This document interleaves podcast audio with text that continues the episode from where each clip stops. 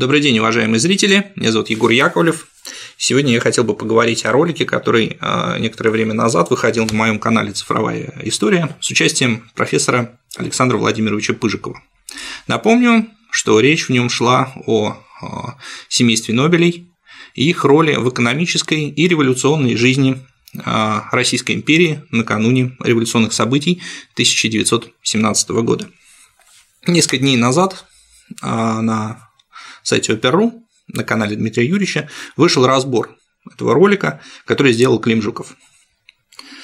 А, должен сказать, что появление такого ролика вызвало у меня некоторое недоумение, потому что я живу не на Луне и часто встречаюсь с Климом в этом пространстве. А, если Клим хотел разобрать его вот в таком формате, то а, можно было бы заранее поставить в известность меня, а еще лучше пригласить на э, саму съемку, и мы бы разобрали все это совместно, так сказать, в прямом эфире. Но э, этого не произошло, и теперь нашу полемику приходится переводить в заочный характер. Надо сказать, что претензии Клима были известны и ранее, поскольку он высказал их в комментариях к ролику с Александром Владимировичем, и я ответил на них э, подробным разбором, который э, вышел на моем сайте «Цифровая история». Но поскольку письменный текст э, э, приобретает гораздо меньшее звучание, нежели э, видеоролик, то я вынужден ответить также отдельным видео. И сейчас расскажу свое видение ситуации, ну, в первую очередь, исторической, конечно. А первая претензия, которая была предъявлена в ролике Клима, заключается в том, что Александр Владимирович подробно не перечислил и даже не назвал те источники, и даже схематично не назвал те источники, которые он использовал при подготовке к записи данного видео. Ну, на это можно было бы ответить, что в ролике была анонсирована монография Александра Владимировича, которая в скором времени появится на прилавках магазинов, где э, содержится полный ссылочно-справочный аппарат. В частности, та глава, которая посвящена нефтяному вопросу и конкретно Нобелем, я ее читал в черновиках, а, она содержит более 200 ссылок на различную литературу и документы. И чтобы развеять все вопросы к, данному, а, к данной тематике в скором времени, когда эта глава будет окончательно закончена, а, мы ее выложим на цифровой истории, ее можно будет прочесть. Ну а теперь к разговору по существу что меня резко смутило в разборе Клима? Мне кажется, он в некоторых вопросах э, просто не понял или не разобрался в ситуации. В частности, э, пересказывая профессора Пыжикова, он пишет, в Баку Нобели посмотрели на публику нефтяных боссов, ими оказались никчемные армяне и какие-то азербайджанцы. И дальше развивает эту тему. Петр Губонин и Василий Кокарев, вероятно, в расчет не принимаются. Их Закаспийское торговое товарищество работало там с 1857 года, а Бакинское нефтяное общество с 1873. Ну и никчемные армяне, которые представляли жалкое зрелище, это Степан Георгиевич Леоносян, Леонозов, который замутил небольшой международный бизнесок вместе с Путиловым, открыв отделение в Париже, Лондоне и Гамбурге, а еще Монташев Александр Иванович, 22 миллиона рублей постоянного капитала, Муса Тагиев, никчемный Азербот, владелец 300-миллионного состояния, член Совета нефтяников Баку вместе с Нобелем.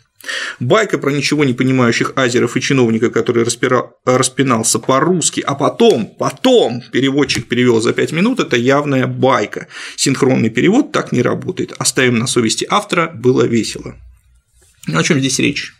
О том, что Пыжиков, а, рассказывая о а, той выдающейся роли, которую Нобели сыграли в развитии нефтяной промышленности Бакинского региона, а, совершенно не видит вот таких талантливых, замечательных людей, которые, так сказать, ни в чем ему не уступали.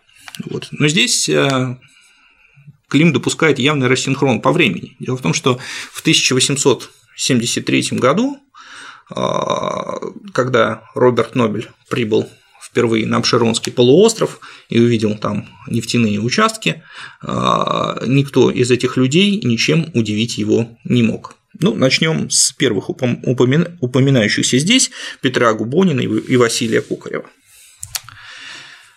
А, ну, надо иметь в виду в качестве преамбулы, скажем, что до 1872 года на Обширонском полуострове существовала откупная система аренды нефтяных участков. То есть участки сдавались в аренду, нефтеносные участки, на 4 года.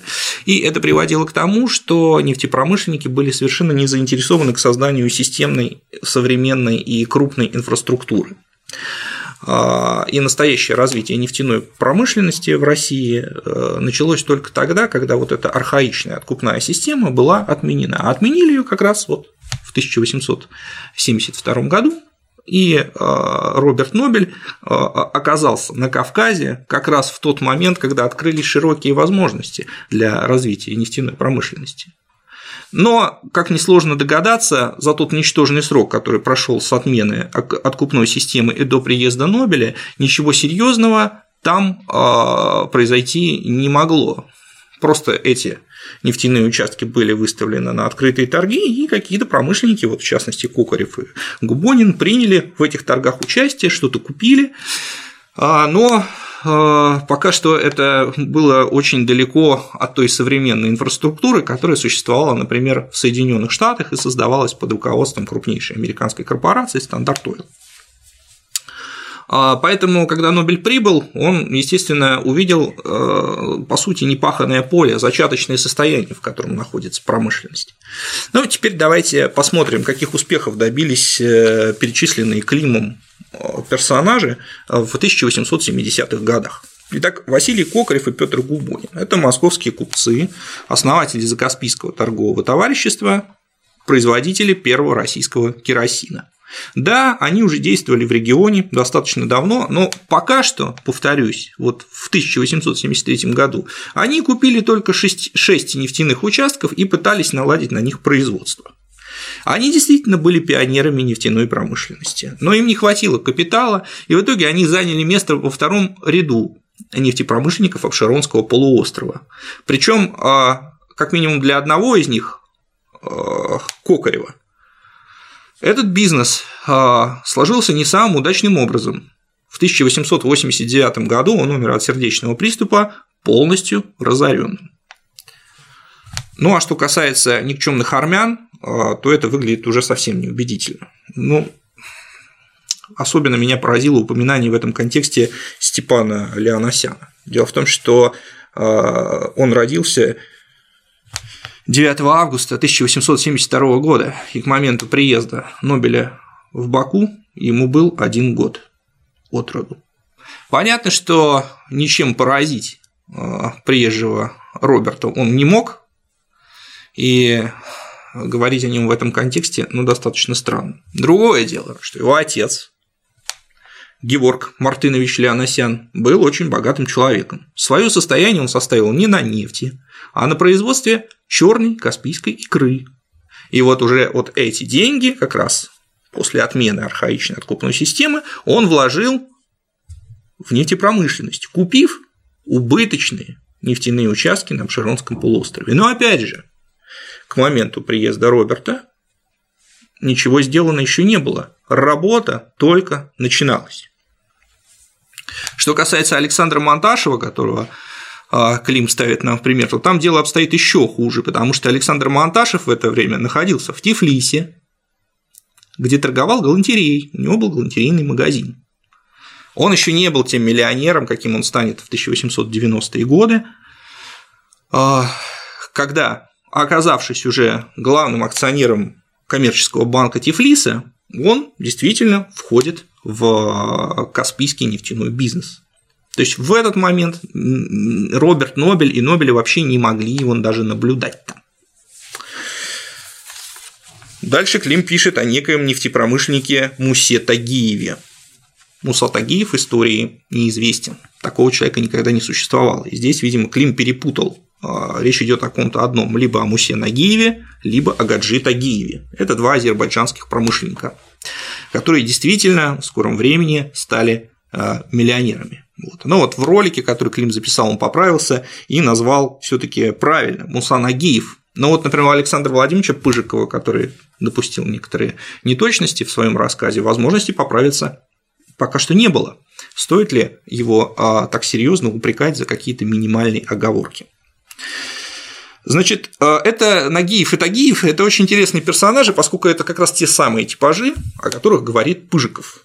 Значит, вот Муса Нагиев – это беднейший чернорабочий, который не был образован, не имел вообще образования и не знал грамоты.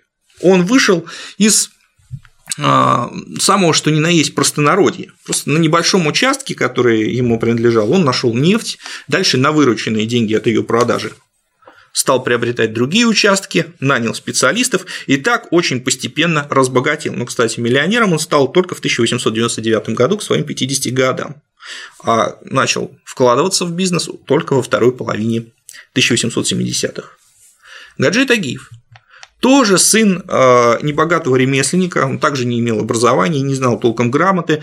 Первоначальный капитал сколотил на торговле мелкой мануфактурой. Средства вложил в нефтяную промышленность после отмены откупной системы. Первый фонтан на его землях забил только в 1878 году. К моменту приезда Нобеля на Абшерон и Тагиев, и Нагиев были начинающими дельцами, предприимчивыми, но малограмотными и не имеющими представления о современной а, нефтяной инфраструктуре которые, естественно, как, э, каковое представление, естественно, имели высокообразованные а, Нобели.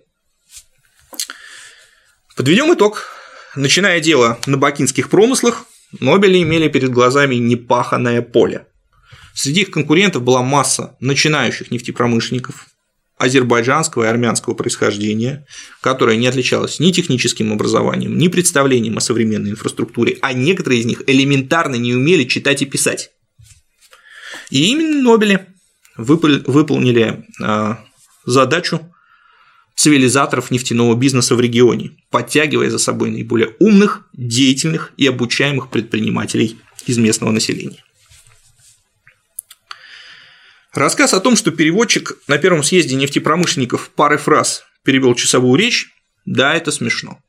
Но не на совести автора, потому что у этого а, рассказа есть аутентичный источник. Это воспоминание крупного специалиста-путейца э, Николая Изнара, записки инженера, опубликованные в журнале «Вопросы истории», 2004 год, номер 10. Предположим, что длительность речи, вот эта часовая, это гипербола мемуариста. Но э, думается, что суть им схвачена верно. И я зачитаю этот отрывок, чтобы было понятно, что я вас не обманул. Итак, на первом съезде а, в 1884 году нефтепромышленников Скальковский выступил с длинной речью, в которой подробно разъяснил членам съезда важность нового общественного учреждения и необходимость при помощи съезда приступить к упорядочению некоторых сторон нефтяного промысла. По окончании своей речи Константин Аполлонович предложил переводчику перевести ее. Тот, пробормотав несколько фраз по-татарски, замолчал. Тогда, удивленный такой краткостью, председатель спросил переводчика, каким образом он мог в нескольких словах передать речь, которую Скальковский произносил чуть ли не в течение часа. На это был получен следующий категорический ответ. «Больше не надо говорить ваше превосходительство. Дураки все равно ничего не понимают». Другой раз при голосовании какого-то очень важного вопроса, сидевший в первом ряду татарин, а азербайджанцев тогда называли татарами, Встал, когда было предложено встать всем согласным на данную меру, и за сим при поверке вставанием числа несогласных тот же татарин опять встал. На вопрос председателя, почему он встает в обоих случаях, татарин спокойно ответил, что первый раз он не встал, а только брюком правил, то есть брюки поправлял. Толкуйте после этого о сложных общественных делах с таким франтом, закончил свой рассказ Константин Аполлонович.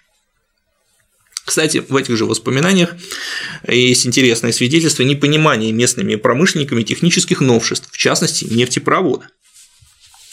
Когда Людвиг Нобель предложил бакинцам устроить нефтепровод общественного пользования от промысла в заводской район, его чуть не подняли на смех и не верили в возможность перекачки на такое большое расстояние.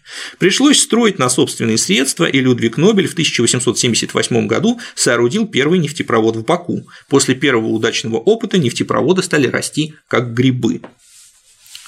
Ну, конечно, можно сказать, что одним воспоминаниям доверять не стоит, но ведь эта информация о том, насколько Нобели своим деловым кругозором превосходили местных промышленников в самом начале, э, на старте э, развития нефтедобычи, э, они содержатся в очень многих специальных работах по теме. И вот в доказательство я бы хотел привести отрывок из исследования академика РАН Александра Александровича Фурсенко, которого я имел честь немного знать.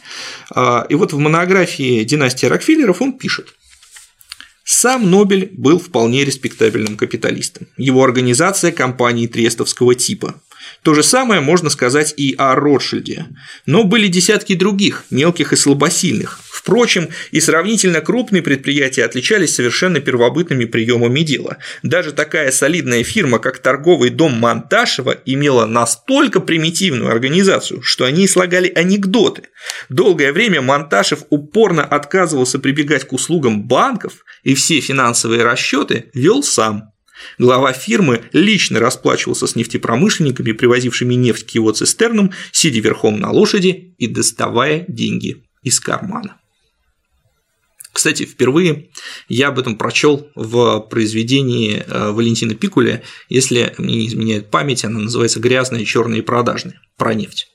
А, но это не значит, что я здесь ссылаюсь на Валентина Савича, как может показаться некоторым нашим зрителям, а просто хочу отметить, что Валентин Савич очень грамотно использовал имеющиеся источники и литературу по теме и в данном конкретном случае воспроизвел более-менее реальную картину э, первых лет нефтедобычи на Обширонском полуострове. Итак, подведем итоги по данной претензии. Да, конечно, среди э, местных нефтепромышленников были энергичные люди, состоявшиеся впоследствии в нефтяном деле. Однако странно оспаривать тот факт, что именно братья Нобели превзошли всех своих конкурентов деловым кругозором. Именно их компания ввела многие новшества в плане организации добычи нефти и ее сбыта.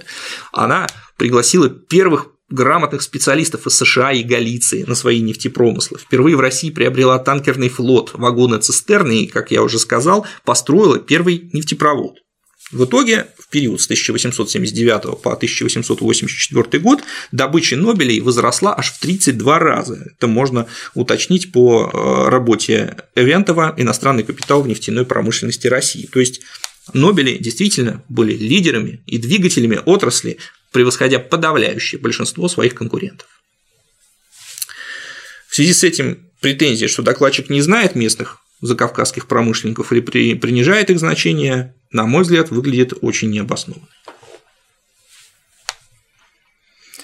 Следующее утверждение э, такой заочный спор между профессором Пыжиковым и Климом. Российская империя шла в ногу с Америкой по нефтедобыче. Клим. Это довольно спорное заявление. В 1870-80-х годах, когда началось промышленное освоение Баку, ни о каком нога в ногу речи быть не могло. На паритет мы вышли в 1890 1900 году благодаря экстенсивной, а проще хищнической разработке обширонских промыслов.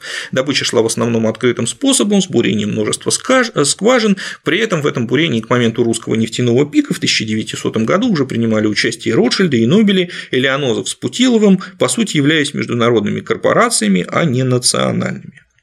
Я вообще не понял эту претензию. Э, дело в том, что докладчик э, сказал о паритете в той части рассказа, которая как раз относилась к 1890-1900 годам. Ну, понятно, что когда только-только отменили а, вот эту совершенно несовременную откупную систему, когда нефтяная промышленность только-только начала развиваться, конечно, ни о каком паритете не могло идти речи. Промышленность в США была значительно старше. Но действительно к 1890 и 1900 году добыча нефти вышла на уровень на тот же, в России, на территории Российской империи вышла на тот же уровень и в США, и в Соединенных Штатах это очень хорошо понимали и а, воспринимали именно русскую, русские компании как своих главных конкурентов, русскую нефть как главную, главного конкурента американской нефти.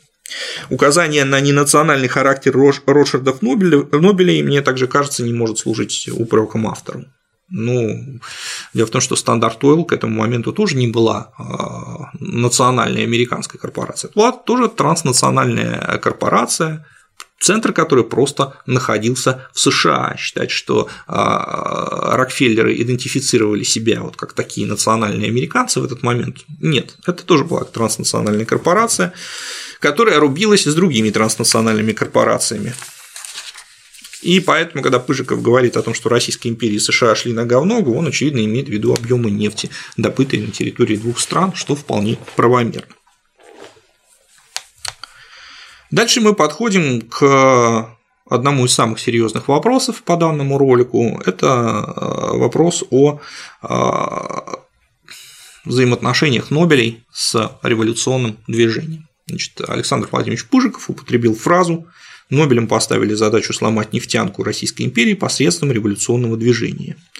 Клим а, на это сказал, тут неплохо бы сослаться на источники, это очень смелое утверждение. Я абсолютно согласен с ним, действительно, это смелое утверждение, и здесь неплохо бы сослаться на источники, а, это важная тема, которую надо изучать крайне глубоко и обосновывать очень серьезно.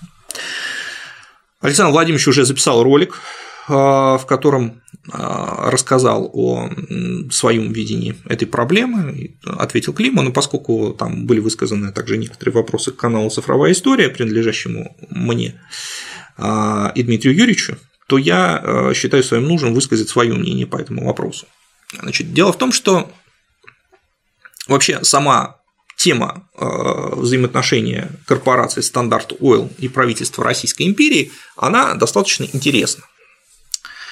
Естественно, с момента выхода российской нефти на мировые рынки э, Standard Oil была чрезвычайно опечалена э, появлением нового конкурента. Ну, достаточно сказать, что до того, как Нобели развернулись, э, большая часть керосина в России была американской, стандартовской.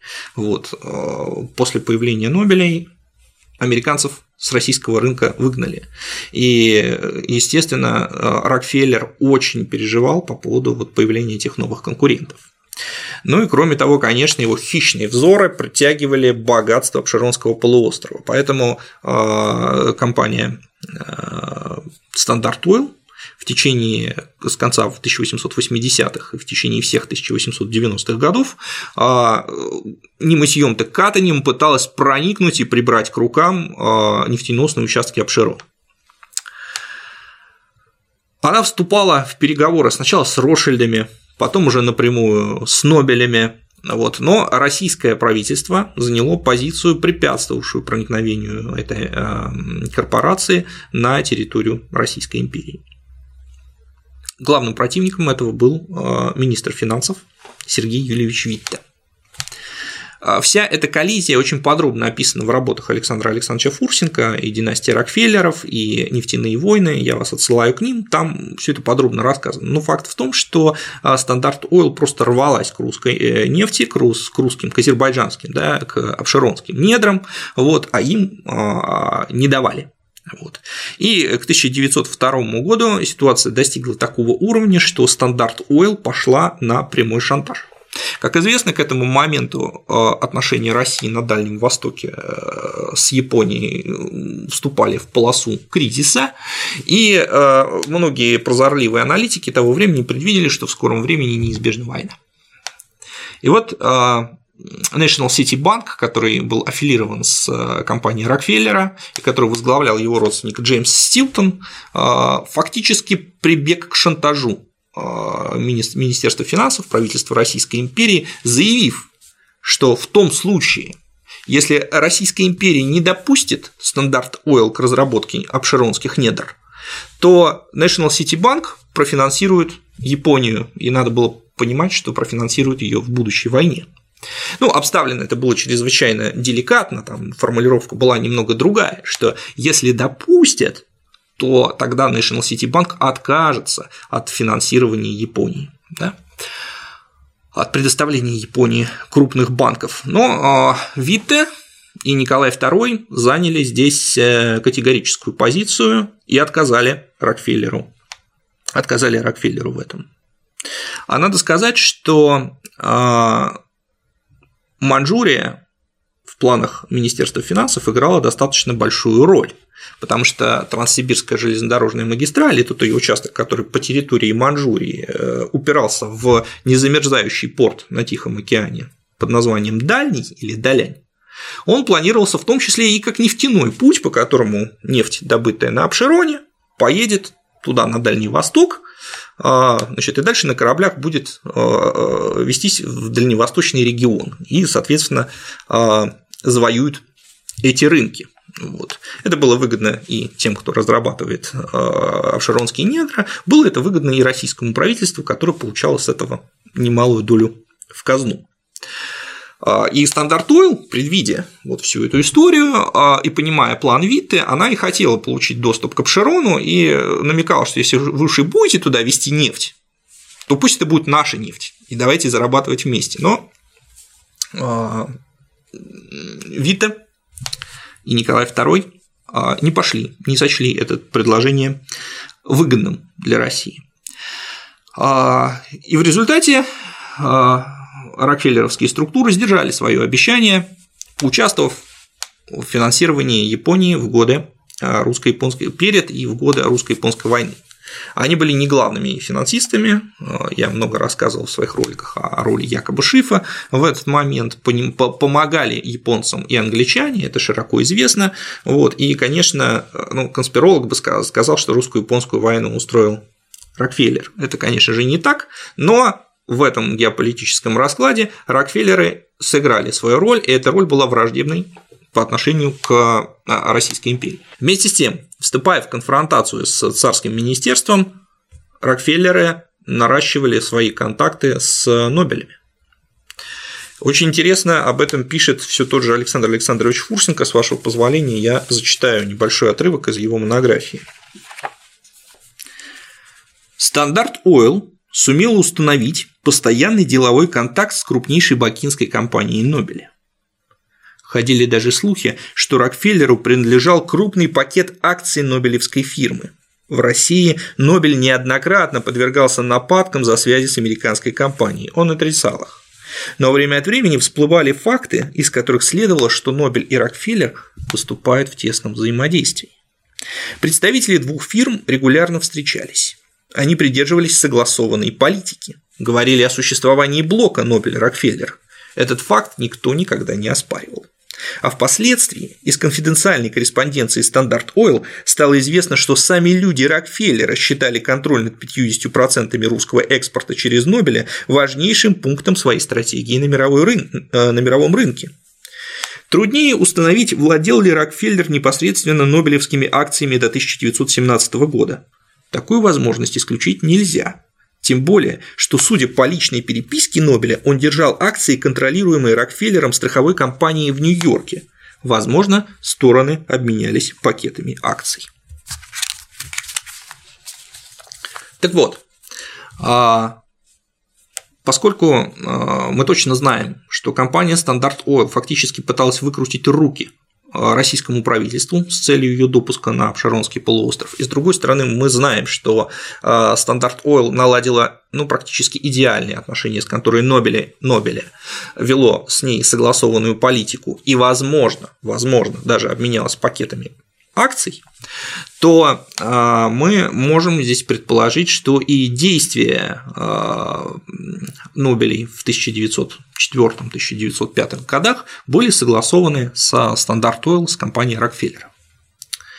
Несколько штрихов к сотрудничеству между этими двумя компаниями. В 1902 году Баку посетил никто иной, как э, сын управляющего э, компании Стандарт Ойл, а Арчбальда. Его там встречали как э, самого дорогого гостя, как короля. Вот, и это было громкое событие, после которого газеты как раз писали, что наверняка не случайно все это. Стандарт Ойл не было какой-то там заокеанской конторой, которая там через телепатии управляла событиями на местах, работали совершенно конкретные люди, имена которых известны. В первую очередь речь шла о том, что э, агентом Стандарт Ойл был э, Джон Чемберс. Это э, первоначально он прибыл на Кавказ именно как представитель компании Рокфеллера, а потом с помощью связей Стандарт Ойл в американском правительстве, ему дали статус консула Соединенных Штатов Америки в Батуми. И вот он был главным человеком, который так сказать, наблюдал и регулярно слал, слал донесения о том, что происходит на Апшеронском полуострове. Несколько агентов Стандарт Ойл постоянно находились в самом Баку, и поэтому их связи и контакты с э, управлением конторы Нобеля были достаточно постоянными, и их можно восстановить, понять, кто с кем общался. Вот. Значит, ну понятно, что этого недостаточно, этого недостаточно для того, чтобы э, подтвердить полностью на 100% э, заявку профессора Пыжикова о том, что какое-то участие, какой-то сговор Нобеля и э, Рокфеллера в событиях 1904-1905 года прослеживается. Но, тем не менее, мы можем это подозревать. И Проблема-то в чем заключается? Проблема заключается в том, что поведение Нобелей в этот момент, оно было достаточно двусмысленным. А, надо теперь подойти к вопросу о том, что такое были события 1904-1905 года. Сразу оговоримся, что в ролике вообще нигде не идет речь, что беспорядки, там, стачки, все рабочее движение было создано искусственно. Конечно же, это был естественный процесс. Но внутри этого естественного процесса разные буржуазные э, деятели всегда пытались э, переломить ситуацию в своих собственных интересах, потому что когда пролетариат бурлит, всегда возникает э, соблазн и даже потребность использовать эту его энергию, особенно если эта энергия революционно несознательная, в свою, в свою собственную пользу. Это вполне естественно и никоим образом не противоречит э, учению идеи о борьбе классов. Конечно, буржуазии интересно, чтобы ненависть пролетариата была направлена не на нее, а на какого-нибудь ее врага. То есть направлена в сторону от нее. Поэтому, э, так сказать, имея вот эту неизбежность, буржуазия стремится с ней работать. Ну, в качестве такой известной наиболее иллюстрации я хотел бы привести уже цитированный мною ранее отрывок из произведения э, Владимира Ильича Ленина «Империализм как высшая стадия капитализма». Там он рассказывает о, о том, как Сесил Ротс, известный, американский, известный британский колониальный деятель, посетил рабочий квартал и побывал на рабочем собрании. И он пишет, что все это рабочее собрание, по сути, было криками «хлеба, хлеба, хлеба».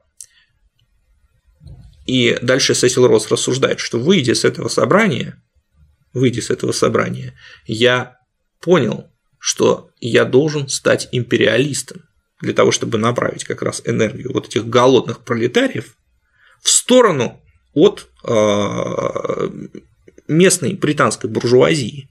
Мы должны направить их на завоевание колоний, чтобы поместить там избыток рабочей силы и получить сырье. То есть, грубо говоря, речь идет о том, чтобы поделиться с голодными пролетариями, но не, своей, не своими сверхприбылями, а направить их на завоевание новых рынков и обобрать еще более голодных, еще более униженные, еще более голодные, еще более униженные колониальные народы. Вот это типичный пример действий буржуазии в условиях, нарождающей, э, в условиях классовой борьбы, в условиях нарождающейся революционной ситуации. Как сказал Рост, э, если мы не хотим гражданской, э, как, как сказал Сесил Ротс, если мы не хотим гражданской войны, мы должны стать империалистами. То есть мы должны развязать войну внешнюю, империалистическую, и на самом деле известная фраза о том, что империалистическую войну надо так сказать, преобразовать в войну гражданскую, это парафраз известного высказывания Сесила Ротса, как, как мне кажется. Итак, продолжим. Значит, какая же ситуация сложилась э, на бакинских промыслах? Естественно, что видя нарождающееся рабочее движение, нарождающуюся революционную ситуацию, недовольство, а, которое было вполне естественным, потому что а, значительная часть рабочих вынуждена была трудиться в совершенно немыслимых условиях, тому же все это было очень вредно для здоровья, как несложно догадаться, а, пыталась использовать вот эту энергию, вот эту революционную и в значительной степени сознательную энергию в свою пользу. Для этого а, они пытались а, работать с теми революционными партиями, которые существовали в этот момент в Бакинском регионе. Ну вот давайте посмотрим. Значит, в видео с Александром Владимировичем мы упоминали интересную монографию по теме, которая почему-то по непонятным причинам вообще была проигнорирована всеми критиками. Между тем, это очень известная книга профессора Островского «Кто стоял за спиной Сталина». Вот. И профессор Островский там дает следующие данные. Имеются многочисленные свидетельства о том, что бакинские нефтепромышленники оказывали революционному подполью самую разную, в том числе и материальную поддержку. Ну вот слова социал-демократа Рохлина. Представители крупнейших фирм не раз и не два вносили деньги на те или иные нужды партийной организации. Наша большевистская организация, нечего греха таить, не брезговала и этим источником дохода, хотя это надо отметить, тут не было ничего похожего на те даяния, которыми пользовались шендриковцы. Укажу хотя бы на десятитысячный куш, полученный ими от нефтепромышленников при заключении декабрьского договора, то есть при обстоятельствах, которые придавали получке характер подкупа. Факт получения денег от нефтепромышленников признавал позднее уроженец Вены рабочий Иван Прокофьевич Вацик, перешедший из австро-венгерского в русское подданство и на протяжении многих лет являвшийся кассиром Бакинского комитета РСДРП. Отмечая, что большевики использовали материальную поддержку буржуазных элементов, он писал «брали мы с управляющих, заместителей и заведующих и вообще с либеральной публики». Надо сказать, что Клим в своем разборе почему-то считает, что основные погромы э, произошли в 1903 году во время единой э, стачки. Это не так. В 1903 году там сгорело, э, извините за сказать, простонародное выражение, с нос.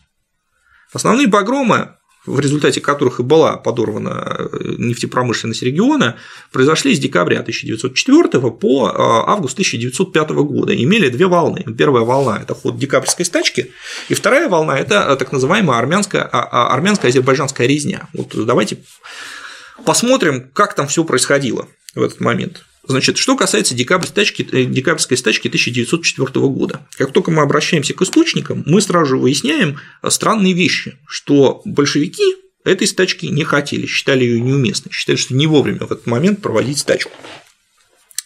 И э, инициаторами ее являлись упоминавшиеся выше шендриковцы, а точнее последователи братьев Шендриковых, э, очень интересных персонажей, о которых надо сказать поподробнее. Значит, братья Шендриковы – это социал-демократы, они считали себя членами общей РСДРП, но а, скажем так, примыкали к меньшевистскому крылу, а в условиях э, Бакинского региона стали фактически независимой организацией. Так вот, братья Шендриковы появились в 1903 году и стремительно приобрели популярность среди рабочих Бакинского региона. Почему? Потому что шендриковцы не выдвигали никаких политических лозунгов, в отличие от большевиков. Это были ну, такие экономисты. Да? Они а, призывали улучшить быт рабочих, вот, но никаких лозунгов связанных с свержением самодержавия, там, федерализацией Российской империи и так далее, они не ставили. Вот. А, обычно такие лозунги такого а, рода выдвигали так называемые зубатовцы, то есть рабочие организации, действующие под э, крылом департамента полиции. Вот. Но никаких связей с э, шендриковцев с департаментом а, не выявлено, и, скорее всего, их действительно не было.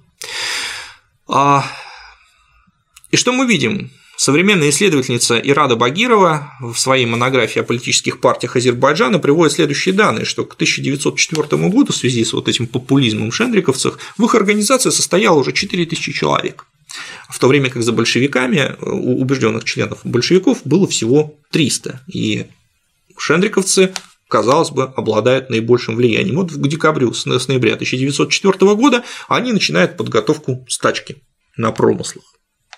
Большевики сначала протестуют, вот, но э, стачка реально готовится, и, в общем, большевик, большевики в нее включаются, поскольку, поскольку э, сама стачка уже стала неизбежной, чтобы не потерять свое влияние на местных рабочих.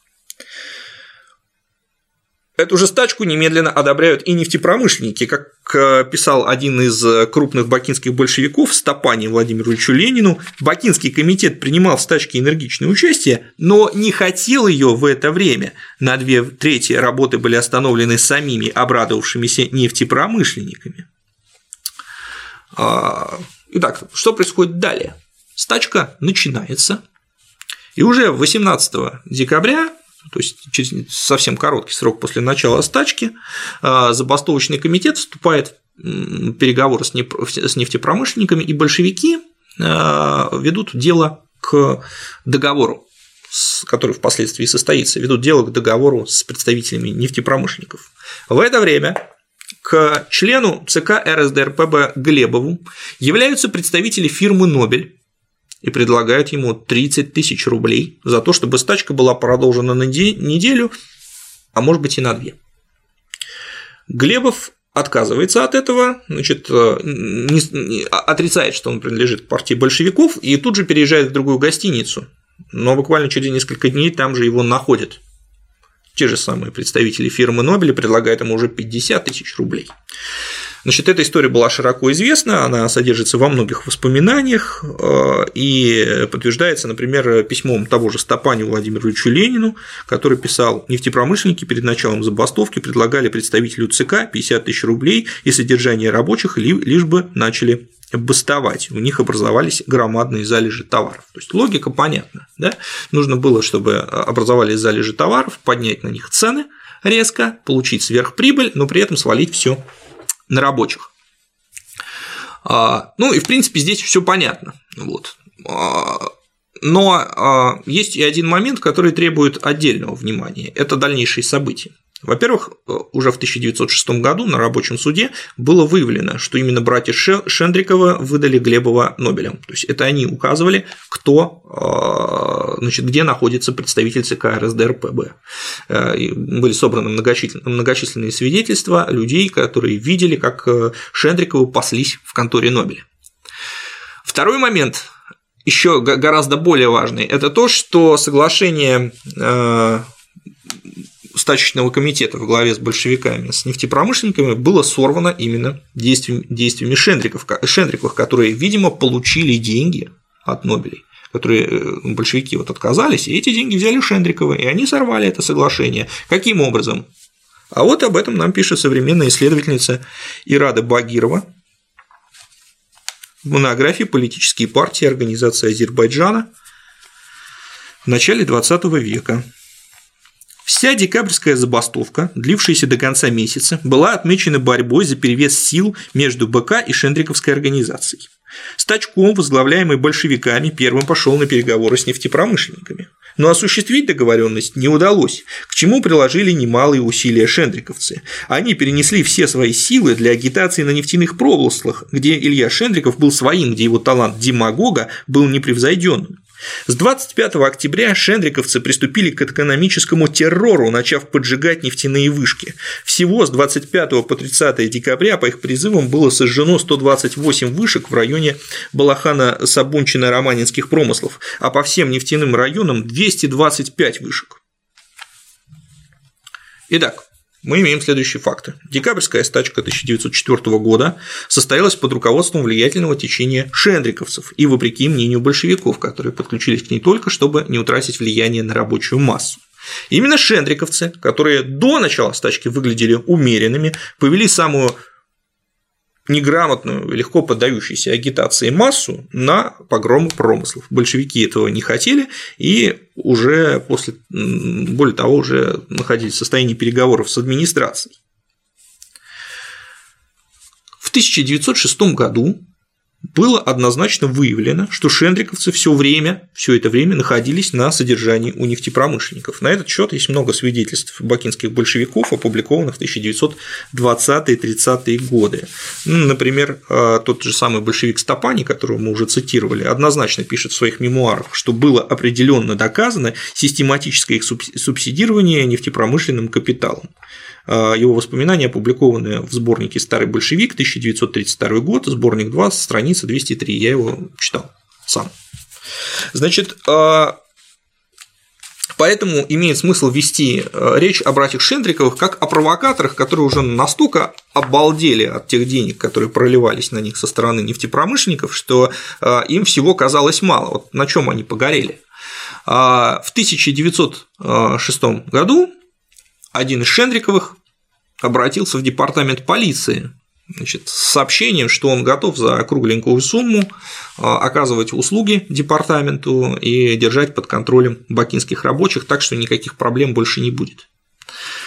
Ну, у большевиков были свои люди в департаменте полиции, и вот это вот обращение Шендрикова стало известно, после чего, что стало поводом к рабочему суду, на котором обвинителем был а, большевик Нагин, известный в будущем государственный деятель советского государства. И вот на этом суде вскрылось, вскрылись а, многочисленные показания, были озвучены многочисленные показания рабочих, которые однозначно доказали, что шендриковцы паслись у Нобелей, что они постоянно получали деньги от промышленников, что они шантажировали рабочих а, э, требовали у них идти а, на поджоги, на поджоги промыслов, причем один из Шендриковых угрожал, что если а, рабочий не будет участвовать в поджоге вышек, то его уволят. То есть это явно было, явно Шендриковы были связаны с местными нефтепромышленниками. А, ну, все закончилось. В общем, вся эта компания отделалась легким испугом. А, она была вынуждена э, покинуть Баку, и больше особенно в социал-демократическом движении мы этих людей не видим. Только уже во время гражданской войны один из Шендриков всплывает у Александра Колчака как один из его приближенных. Так что достаточно красноречивая биография. Значит, а, совокупность, вся, вся совокупность вот этих данных. А, да, и надо сказать, что при этом Шендриковых, Шендриковы пользовались э, огромной свободой для своей агитации. В тех же воспоминаниях, опубликованных э, в журнале «Старый большевик», там много любопытных фактов приводится, что если большевика, большевики вынуждены были проводить собрания в трюмах каких-то барж, там крайне тайно и под большим секретом, то шендриковцы собирались совершенно открыто, и никто их вообще не трогал. Вот, то есть они были настолько тесно аффилированы с нефтепромышленным капиталом, что э, к ним вообще не было никаких претензий. Хотя, казалось бы, террористы, они же террористы, они главные организаторы этого террора, но тем не менее, э, вот э, им открывался, для их действий открывался зеленый свет. Другое дело, что нам сложно говорить о том, была ли здесь рука стандарт Ойл или ее не было. Это вот мнение Александра Владимировича Пыжикова, с ним можно соглашаться, можно не соглашаться, но а, так сказать, а, действия Шендриков как провокаторов в данном случае чрезвычайно подозрительны. Значит, а, еще хотелось бы обратить внимание уважаемых зрителей на то, что когда разные историки употребляют термин революционное движение, это совершенно не значит, что они имеют в виду большевиков конкретно, да, потому что революционное движение 1904-1905 года, э, ну, как в принципе и впоследствии, оно было чрезвычайно разнообразно, да, и э, до октября 1917 года революционерами по-своему считались и кадеты, революционерами тем более считались эсеры, меньшевики, все вот партии революционной демократии, они считались э, революционными. И, например, в Пакинском регионе очень революционной партией считалась партия Дашнак Цутюн. Это была а, а, партия армянских а, националистов, но с левым уклоном. Их иногда называли армянскими эсерами. И вот эта партия, она совершенно явно также была выращена на деньги кавказских нефтепромышленников армянского происхождения. Главным ее спонсором был никто иной, как Александр Монташев, вот тот самый, который на лошадке приезжал а, и э, вынимал деньги из своего кармана, не пользуясь услугами банков. Вот, значит, э, опубликованные данные департамента полиции, которые имели э, опубликованные данные департамента полиции, который имел оперативные данные о финансировании дошнаков нефтепромышленниками и в первую очередь Монташевым. Ну вот, например, а, начальник Тифлисского охранного отделения ротмистр Засыпкин 24 апреля 1904 года сообщал, Проживающий в Тифлисе Монташев, известный армянский миллионер, до возникновения в прошлом 1903 году армянского движения в острой форме, направленного против русского правительства, имел несомненную связь с армянским движением, направленным против Турции преимущественно. В данный момент он уже не решился бы оборвать, оборвать свою связь и, во всяком случае, безусловно, снабжает революционеров деньгами. Далее жандармский подполковник Иванов писал, нефтепромышленник Монташев, например, заплатил 1 миллион, но, кажется, сделал это как вспомогательный шле, э, член Дашнак Цутюн. Он же основал в Лондоне армянский банк, где теперь находятся церковные армянские денежки, и он же находится в союзе с Ротшильдом.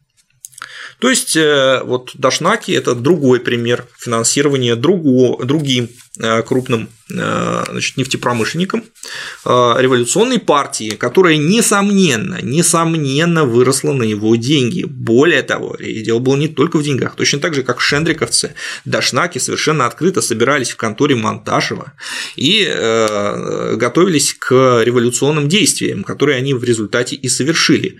Значит, Дашнаки были националистами, они мечтали о Великой Армении, вероятно, Монташев эти идеалы значит, разделял. Значит, речь шла о том, что будет создана некая Великая Армения. Правда, они считали, что она должна быть в федерации с Российской империей, но во все, э, в любом случае не уж никак не под самодержавным управлением э, династии Романовых.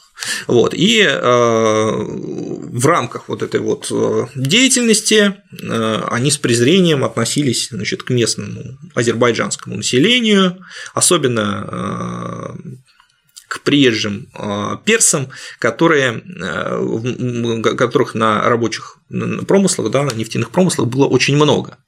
Вот. И, естественно, вот, вот эти настроения, разогретые деньгами Монташева, они, вне всяких сомнений, чрезвычайно способствовали, чрезвычайно способствовали а, армяно-азербайджанской резне, которая разразилась в начале 1905 года.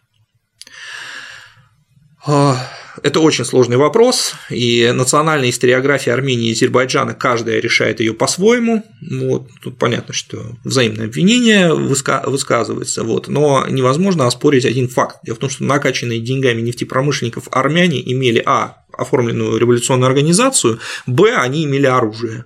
Оружия очень много. А, а азербайджанцы, мусульмане, они вообще были гораздо менее революционные. Это подтверждают все исследователи. Но что произошло? А, после начала армяно-азербайджанских беспорядков на приисках появляются мулы, которые прибыли из Персии, их э, появляется там немало. А, об этом пишет э, доктор исторических наук Иголкин в своей докторской диссертации. Я там нашел эту информацию, он ее анализирует. Значит, вот эти мулы объявляют всем неверным джихад, самый настоящий, и именно они ведут э, мусуль... рабочих, рабочих мусульман на погромы армянских вышек в, отмен... в ответ на армянский терроризм. Вот. А, значит, и современники очень много обсуждали, вот откуда эти мулы появились. Они появились естественным образом, пришли на помощь единоверцам, которые там страдали от армянского терроризма, или кто-то все таки этим процессом руководил. А, и значит, бы высказывались с точки зрения, что этим процессом действительно руководили. Поэтому в и, кстати, именно вот эти вот а, рабочие персы, они явились главной движущей силой разрушения вышек армянских, а, армянских нефтепромышленников, потому что именно армяне больше всего пострадали, армянский бизнес больше всего пострадал в результате погромов. Ну вот. Значит, таким образом, что мы знаем точно? Мы точно знаем, что крупные нефтепромышленники Бакинского региона принимали самое активное участие в финансировании революционного движения.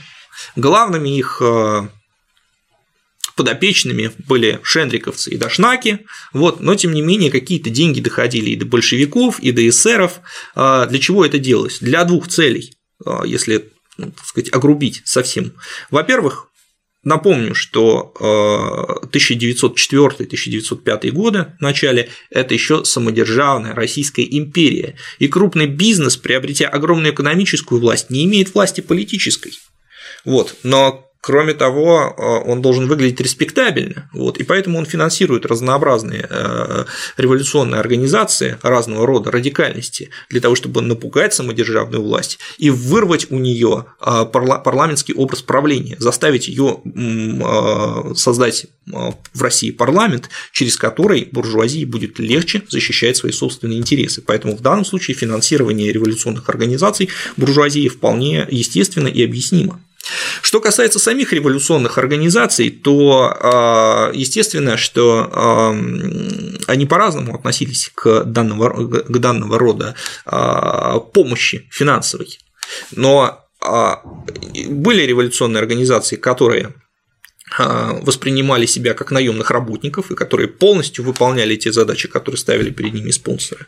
Вот. А были революционные организации, которые воспринимали это как э, случайную помощь без обязательств и использовали ее исключительно для своих целей. И, кстати, Александр Владимирович Пыжиков об этом сказал. Меня очень удручает, что никто из его критиков почему-то не процитировал его совершенно ясно выраженную мысль о том, что все использовали друг друга в своих собственных целях, и все прекрасно понимали, что каждый играет свою собственную игру. Вот э, эта игра, она наблюдается в том числе в событиях, в событиях 1904-1905 года на бакинских приисках. Значит ли это, что рабочего движения не было, что не было ли объективных, э, э, объективных условий для революции? Нет, они были, но в рамках этих объективных условий каждый пытали, каждая организация, да, каждая сила пытались отыграть ситуацию в свою сторону, что вполне естественно и объяснимо. А, ну и еще один вопрос, часто тоже мне задают, а стоит ли об этом говорить? Потому что вот ведь там какие-нибудь наши а, политические оппоненты могут использовать это в своих целях. На мой взгляд, ну, во-первых, это не научный совершенно подход, что значит не говорить, ну, замалчивать источники, что ли. Вот, это первое. Второе, а, на мой взгляд, умолчание гораздо хуже, потому что рано или поздно кто-нибудь до этого докопается и подаст это в совершенно другом свете. Лучше, так сказать, установить всю фактуру и научно включить ее в общую картину, что, собственно, мы сейчас и попытались сделать. Ну а теперь пойдем дальше. Значит, вот э, Клим Жуков утверждает, что погромы бакинских промыслов не имели никаких последствий, и последующее падение, э, последующее падение нефтедобычи в Российской империи, оно было связано исключительно с объективными причинами и что, как он пишет, что э, легко убедиться, что падение добычи началось в 1902 году, за год до событий 1903 года, и связано это было с технологическими причинами, а не революционными. Стачки 1903 года – это не бакинское явление, а российское. Значит, ну, конечно, я уже и говорил, что действительно стачки 1903 года это Бакинс, это, естественно, российское явление, но погромы это прошли не в 1903 году, а в 1904 и в основном в пятом. Значит, э, главное же хотелось бы обратить внимание на следующее обстоятельство. Значит, если в 1903 году мы действительно наблюдаем падение показателя добычи до 630 миллионов тонн, то уже в 1904 году снова отмечается повышение добычи до 656 миллионов, то есть восстанавливается тенденция к росту, которую Клим почему-то игнорирует. Интересно, что аналогичные колебания мы в данный момент видим в, тысяче, э, видим в Соединенных Штатах Америки, и, э, по всей видимости, то и другое связано с общим мировым кризисом. А вот в 1905 году происходит уже грандиозный обвал сразу на 200 миллионов тонн, которого больше уже никогда не было. И тут, несомненно, сказывается влияние погромов. Подтверждение своей точки зрения могу привести э, цитату из известного экономиста Льва Кофенгауза, книге «Эволюция промышленного производства России», которую Клим цитировал, но почему-то выборочно. Итак, падение добычи, обусловленное общим экономическим кризисом, достигло своего предела в 1902 году. С 1903 года рыночная конъюнктура вновь улучшается, спрос возрастает, и цены, которые в январе стояли на уровне 7,3 копейки за 16 кг в заводском районе, к концу года в декабре поднялись до 15,9 копеек. С 1903 года буровая деятельность Баку возрастает, и в 1904 добыча вновь возрастает, но эта новая тенденция к подъему резко обрывается с революцией 1905 года, которая сопровождалась разгромом значительной части бакинских промыслов. Справедливости ради а, отметим, что Кофенгаус указывает и на падение производительности на старых площадях, и все же фактор разгрома промыслов играл очень значительную роль. Кстати, здесь же отметим, что э, крупные фирмы, Нобели и Ротшильды, они э, практически не пострадали. То есть там Клим говорит, что в 93 году 36 вышек сожгли, и типа какой ужас. Для Нобеля это вообще было ничтожное событие. Они даже этого не заметили это толком. Значит, э, во-первых, во-первых, правительство сразу же включилось в восстановление э, инфраструктуры и выделило 20 миллионов рублей на восстановление. И главными получателями этих денег явились крупные фирмы. Это раз. А во-вторых, э, все убытки, которые потерпели крупные фирмы на в результате вот этих событий, они были немедленно, ну, в очень коротком по историческим меркам отрезке компенсированы теми, теми грандиозными сверхприбылями, которые нефтепромышленники получили от вздувания цен на нефть поскольку сокращение добычи вызвало резкое вздувание цен на нефть. И э, в последующие годы э, нефтепромышленники стали зарабатывать только больше. Это им было выгодно. Значит, дальше э, Клим пишет, после событий 1903-1905 года нефтянка не легла, вполне уверенно наращивала добычу, что видно из приведенного графика, выйдя примерно на показатели 1899 года. Больше добывать не могли из-за технологических проблем, а самое главное – наращивание добычи нефти США, Венесуэлы, Ираном, продавать ее было негде, рынок был перенасыщен. Ну, давайте сначала обсудим, почему рынок был перенасыщен, как вот так получилось. А получилось очень просто, поскольку а, добыча нефти в России рухнула, то очень быстро эти рынки заняли, э, заняла нефть других компаний, и выгнать ее оттуда уже было очень сложно. Это первое. А второе, конечно, очень странно, что э, здесь отрицается, отрицается искусственное сокращение добычи благодаря сговору Нобеля и Ротшильда и впоследствии, э, так сказать, продолжению этого сговора между Нобелями и компанией Shell, когда э, Ротшильды продали свое предприятие Генри Деттердингу. Дело в том, что вообще история вот этого сговора, она достаточно широкое освещение нашла в прессе тех лет. Э, отсутствие э, нефти и э, громадные цены на нее стали предметом шумных баталий в Государственной Думе в 1913 году, и Государственная Дума потребовала вызвать министра Тимашева, министра, министра торговли и промышленности и объяснить, что вообще происходит. Вот. И это ну, была, была одной из важных политических, экономических тем 1913 года. Значит, и эта тема стала поводом для статьи Владимира Ильича Ленина о нефтяном голоде. Это известная статья, а, позволю себе зачитать из нее отрывки. В чем гвоздь нефтяного вопроса?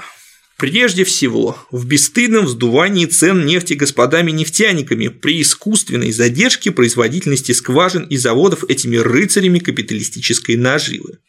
Основные данные, касающиеся этих пунктов, были уже приводимы в Думе, но эти данные вкратце я должен все же повторить, чтобы сделать вполне ясным мое дальнейшее изложение. Цена нефти была 6 копеек за пут в 1902 году. К 1904 году она поднимается до 14 копеек. Затем скачка цен становится еще более веселой, так что после революции пятого года цена пуда доходит к 1908-1909 году до 21 копейки, а к 1912 году до 38 копеек.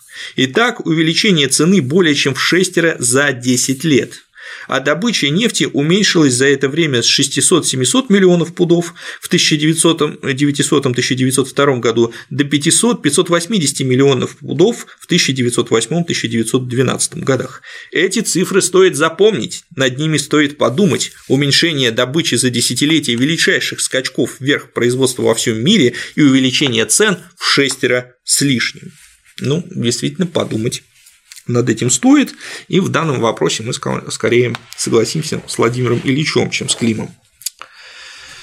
Значит, дальше обсуждение вопроса. Александр Владимирович говорит, Нобели монополизировали нефтянку, прибирая к рукам инфраструктуру. Клим говорит, это так, но начали они как умные бизнесмены еще в XIX веке. Впрочем, леонозовские нефтепроводы и наливные терминалы отлично работали самостоятельно, никто их не купил. Более того, Леонозовы уверенно наращивали нефтедобычу после революции 1905 года. Да, конечно, Нобели вели эту политику и в XIX веке но Пыжиков нигде и не отрицал этого. Вот. Что касается Леонозовых, то да, они наращивали добычу, но, как мы видим по цифрам, приводимым в статье Ленина, э, для внутреннего рынка, даже для насыщения внутреннего рынка этого совершенно не хватало. Попытки противостоять сговору Нобеля и Ротшильда, затем Нобеля и Шелл по установлению высоких цен внутри страны проваливались. Иначе что бы обсуждали в 1913 году в Думе? Значит, дальше вот отдельный вопрос, который я хотел бы разобрать. Значит, Александр Владимирович Пыжиков в исполнении Клима говорит, в В 1910-11 году в правительстве зрело понимание, что нефтянка находится в руках других людей, иностранцев, и мы не развиваем капитализм. И дальше Клим это комментирует. Во-первых, именно так капитализм и выглядит. Во-вторых, решение о приватизации нефтянки – это 1870-е годы, надо было думать раньше. Ну что тут можно сказать? Во-первых, фраза докладчика урезана Климом с изменением ее смысла. Полностью она звучит так. Нефтянка находится в руках других людей, и мы не развиваем капитализм, как там говорили. А речь идет о том, что в 1910-13 э, году в экономических кругах и правительственных, и неправительственных обсуждалось, что вот то, что происходит, это не соответствует тем представлениям о капитализме, которые были у этих людей, когда все начиналось. То есть в данном случае Пыжиков, используя принцип историзма, ставит себя на место тех людей, которые жили в эту эпоху. А, рецензент обрезает а, упоминание об этом и делает вид, что это точка зрения самого Пышкова. Странно. Вообще так делать не надо. Ну, в подтверждение своей, э, в подтверждение своей правоты я могу сказать, что действительно министр торговли и промышленности Тимашев говорил, в стране не создаются условия для национального капиталистического развития. Ну и чтобы сказать, зайти уж совсем с козырей, должен вам процитировать еще одного человека, который жил в данную эпоху и который говорил по этому поводу следующее. Да, вздорожание идет везде, да, есть общекапиталистические причины, вызывающие его, но в России положение невыносимо именно потому, что у нас вздорожание неизмеримо сильнее как раз для нефти, а вместо роста производительности – застой. В России положение абсолютно невыносимо именно потому, что вместо широкого, свободного, быстрого развития капитализма мы видим застой и гниение. Ну, кто же тот антисоветчик, который говорит, что помимо застоя и гниения а, Российской империи, э, капитализма в Российской империи времен упадка есть еще какой-то другой широкий, свободный и быстрый капитализм. Кто этот мерзавец, негодяй? А это Владимир Ильич Ленин. И это цитата из его статьи о нефтяном голоде. Но, видимо, все-таки Пыжиков прав, когда говорит, что э, в этот, в этот период именно так в экономических кругах и судили. Поэтому здесь с уважаемым рецензентом согласиться я никак не могу. Что касается вопрос, вопроса о том, как и когда надо было думать о приватизации нефтянки, то его стоит адресовать династии Романовых, никак не Александру Владимировичу Пыжикову, но я могу сказать только одно, что в Государственной Думе, это видно по стенографическим отчетам, а, депутаты просто требуют от государства принять какие-то меры и разобраться с происходящим, потому что огромные цены на нефть при падении добычи – это что-то странное. Никто не воспринимает эту ситуацию как нормальную. Дальше э, разбор переходит к теме попыток государства э, справиться с этой ситуацией. Значит, э, Александр Владимирович Пыжиков предполагает, что государство инициировало создание крупного холдинга, в который вошли семь крупнейших петербургских банков и разные фирмы второго ряда, нефтяные фирмы второго ряда, которые начали атаку на Нобелей с целью скупить контрольный пакет этой компании и поставить ее под свой контроль. Значит, э, Клим по этому поводу пишут, да, Александр Владимирович Пыжиков говорит, Нобель выстроил линию защиты от скупки акций петербургскими банками, привлек иностранцев и московское купечество. Клим ему оппонирует. Нобель должен был ждать, когда у него скупят фирму, это же капиталист, идиотские метания петербургских банках на биржах свинтили цены, после чего вполне закономерно все свободно вращающиеся акции стали крайне популярными. К скупке сразу подключились все подряд, включая совсем не тупое московское купечество. Здесь нет никакого детектива, который нам обещает автор Пыжиков. Значит, здесь мы вступаем в область, которой я владею слабо. Вот, поэтому я обратился к историографии современной, которая существует по данному вопросу, и обнаружил, что так сказать, та гипотеза, которую озвучил в эфире Александр Владимирович Пыжиков, не является так сказать, его ноу-хау, вот. А, возможно, он ее э, доказывает на большом, скорее всего, он ее доказывает на большом фактическом материале, но в принципе это некая уже известная истина, которую осторожно, но тем не менее озвучивает, в частности, профессор Косторниченко в статье «Иностранный капитал в нефтяной промышленности до революционной России к разработке периодизации процесса». Значит, и вот э, смысл э, его отрывка заключается в том, что не идиотские метания петербургских банков были, а спланированная акция под эгидой правительства вызванная как раз скандалом вот этим в Государственной Думе и связанным с нефтяным голодом. И цель этой акции заключалась в том, чтобы лишить крупные компании возможности манипуляции ценами. Итак, что пишет Костерниченко? Правительство в целях сдерживания монопольных нефтяных цен поддержало возникновение в 1912 году новой корпорации российских нефтепромышленников. Эта организация представляла за собой гига... Э, себя гигантский холдинг, державший в своем портфеле крупные пакеты акций объединяемых предприятий. Среди его участников были довольно крупные фирмы Леонозова, Монташева, Общество «Нефть», но в основной массе преобладали мелкие предприятия. Новое объединение, созданное под эгидой Российской российских банков было зарегистрировано в Лондоне как английское общество под названием Russian General Oil Corporation. Ну вот, по мнению Александра Владимировича Пыжикова, государство не просто поддержало создание холдинга, а фактически им руководило.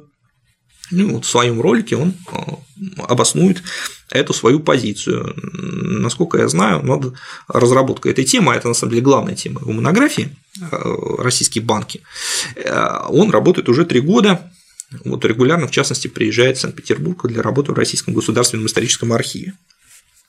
Дальше Клим пишет. Российская генеральная нефтяная корпорация – это британская фирма, зарегистрированная в Лондоне в 1912 году.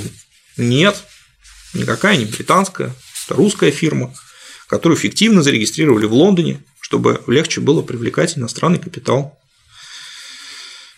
Как пишет все тот же профессор Косторниченко, Английская оболочка новой крупной российской нефтяной корпорации понадобилась для того, чтобы облегчить привлечение новых иностранных, прежде всего французских капиталов в экономику России. Вот именно эта компания должна была выкупить контрольный пакет Нобеля. Дальше Клим пишет. Русско-азиатский банк – это французский банк, дочерняя структура Societe Generale и Парижско-Нидерландского банка.